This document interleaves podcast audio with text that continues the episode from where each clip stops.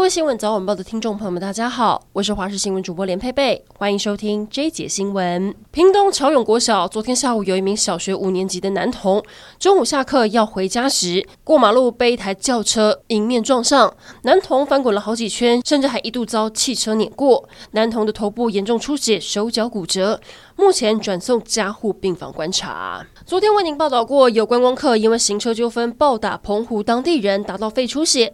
网红四叉猫在脸脸书贴出了一名打人游客的相关讯息。从影片跟照片发现，其中一位梳油头的高壮男子在桃园开资产管理公司。但贴一文一出，网友笑说：“这些人的美肌也开太大了吧，跟他们在脸书上的大头照不太一样。”但经过人脸辨识系统确认后，是同一人无误。四叉猫今天早上在脸书又另外爆料，指出另外一位施暴者。过去曾经在 IG 限动抛出枪支炫耀，再度引起讨论。土城当铺五十一枪枪击案，警方再逮十四人。还记得先前双北短短十一天开了六十七枪，疑似因为帮派小弟间账目不清，加上有人疑似私吞了九百万，红人会杠上了华山帮。警方在之前第一波扫荡抓到了三名少年，第二波又逮捕到八人。昨天展开第三波扫荡，在新北市多个地点，云林还有花莲的民宿逮捕到跟主谋金鱼同辈的简姓干部共十四人，红人会要角金鱼则现身在马来西亚吉隆坡。检警表示将会透过管道要求他主动返台接受调查。竹北天坑吞掉特斯拉的案件，原来这里塌陷已经不是第一次了，疑似都跟旁边的建案有关。时代力量立委邱显智今天揭露了这个建设公司的黑历史。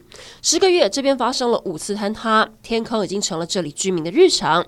前四次塌陷的地点是在工地附近，这一次是在工地的对面。目前知道曾经停工三次，罚两次，但两次只罚十八万。上一次停工也才是二月的事。邱显智直言，这也不是丰益建设第一个发生坍他的案件。二零一五年，丰益在竹北的另外一个建案浩瀚一品。当时在挖地下室时，因为没有按图施工，也发生崩塌。民众党主席柯文哲结束了访美行程，清晨回到台湾。他在机场现身时，来接机的民众大喊“总统好”，而他也表明了他的心意，确定要选。他表示，明天就会去领表登记参与总统初选。等到审核完成，民众党内通过之后，预计五月二十号之前就会有正式记者会。然而之前，郭台铭曾经说，如果我出现，柯文哲的支持度就没有百分之二十。柯文哲认为他这样讲是不对的，因为把他跟其他人放进去，他的民调还是有百分之二十以上。今天是新北市长侯友谊市政总质询的第二天，他前一天提到两岸论述，以杯子形容中华民国，台湾是水，如果没有国家安全，恐将杯破水覆。而这样的杯水论，作家苦灵就担忧，他发文写道：怕你拿的杯子之后就把水倒。掉了。王定宇则嘲讽将塞子的那一位，也就是韩国瑜比较好笑，而且浴缸比杯子的格局大很多。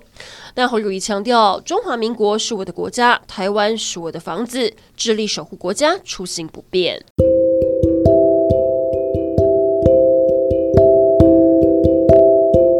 以上整点新闻，感谢您的收听，我们再会。